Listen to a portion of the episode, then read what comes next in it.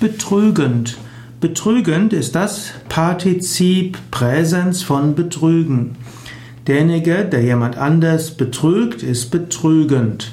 Betrügen heißt jemanden bewusst täuschen, jemanden arglistig täuschen, jemanden hintergehen. Wenn man bewusst die Unwahrheit sagt, um sich selbst einen Vorteil zu verschaffen, dann ist man betrügend. Betrügen steht auch manchmal für sexuelle Untreue. Wenn man jemanden betrügt, dann heißt das, dass man seinem Ehepartner, seiner Ehepartnerin, Freunde der Freundin gegenüber sexuell untreu ist.